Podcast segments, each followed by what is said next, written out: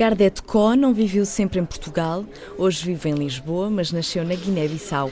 Cheguei a Portugal com 29 anos, nesse caso tenho 34. Estou numa empresa de área de construção civil, mas estou lá como consultor, um consultor jurídico, a fazer alguns pareceres para a própria empresa e também sou responsável de todos os contratos nessa empresa. Ao mesmo tempo estou numa empresa aí que é de área de imobiliária como consultor e de cá dali para cá não tenho algumas uh, queixas em comparação aos outros alguns dos meus colegas que de facto terminaram como eu até agora não, não tenho uma, uma grande oportunidade de trabalhar na, na área propriamente dita. E estou aí a trabalhar na área que não tem nada a ver mas é, é, a vida. Eu também, o meu caso, por exemplo, eu futuramente estou a pensar fazer a magistratura judicial, por exemplo, ser um juiz futuramente, nunca sabe, mas é o meu desejo. E aqui não, não há como fazer porque não sou português. Uh, espero um dia desse conseguir ter a nacionalidade portuguesa e, e concorrer na magistratura judicial, concorrer para ver se consigo entrar para a magistratura judicial. Os primeiros anos da vida de Gardet foram passados numa aldeia na ilha de Pessiche, na Guiné-Bissau. A minha infância foi uma infância como igual a qualquer outra. De andar um lado para outro, tínhamos como tratando de, de uma ilha, temos que ir trabalhar na lavoura, ajudar os pais a fazer isso, fazer aquilo. E a minha infância acho que foi mais ou menos privilegiado em comparação com os outros, porque de facto naquela, naquela aldeia a minha mãe era uma, uma única mulher que era letrada, que sabia ler e escrever, e tive esse privilégio de uma certa forma, porque eu me lembro perfeitamente, já com mais ou menos um, um 8, 9 anos, já era muito obrigada a ajudar os nossos pais, e às vezes não só ajudar os pais, ajudar os pais, ajudar, hum, lá chamamos de regula, é como se fosse um governador que era daquela aldeia que às vezes vocês são obrigados a ir lhe ajudar a trabalhar, fazer isso, fazer aquilo. E eu às vezes não ia exatamente por causa do privilégio da minha mãe, era das mais privilegiada, era a única que sabia ler e ela mesma é que engomava a roupa do, do, tal governador porque tinha muita esposa e essa esposa de facto não sabia nada que era de engomar. E a minha mãe é que fazia esse serviço. Essa cozinha europeia a minha mãe já sabia fazer, ela é que de facto fazia para ele. Mesmo para ir, a, antes de ir à escola, tinha que ir trabalhar pelo, pelo tal governador. Hum, e eu fazia isso hum, até uma certa altura por exemplo, imagina que entras às 8 para ir trabalhar para o governador. Mais tardado, no meu caso, até o meio-dia tinha que deixar porque tinha que ir à escola. Enquanto os outros podiam fazer o mesmo, mas os pais não deixavam. Não deixavam porque era obrigado a trabalhar para o tal governador. O meu caso, não, não era obrigado porque a minha mãe não trocava nada com a escola. Vai trabalhar, mas ao mesmo tempo tem que ir à escola. O tal governador não, de uma certa forma achou que aquilo era bom e ele não, não criava obstáculo. Eu ia, eu ia à escola e trabalhava na mesma, ao contrário dos outros, os pais mesmo que não deixavam. Então, de certa forma, foi uma infância boa. Estudei lá a primeira, segunda e terceira classe, já não via a quarta classe, tratando numa aldeia, não é? Tinha que ir para Bissau. Em Bissau estudei quarta, quinta, sexta, sétima, oitava até décima, décima primeira.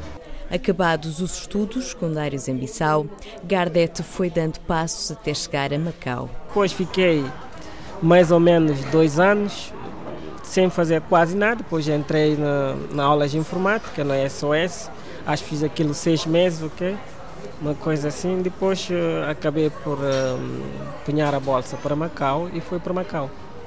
Macau fiquei lá, comecei a estudar. Uh, primeiro, segundo ano, depois no terceiro ano reprovei, perdi a bolsa, até podia continuar, mas achei mesmo continuando lá não, não ia conseguir ir lá nenhum. E decidi mesmo vir para cá, uma vez que Macau é uma região administrativa especial que fala também português, é igual o ensino de lá, principalmente licenciatura em Direito.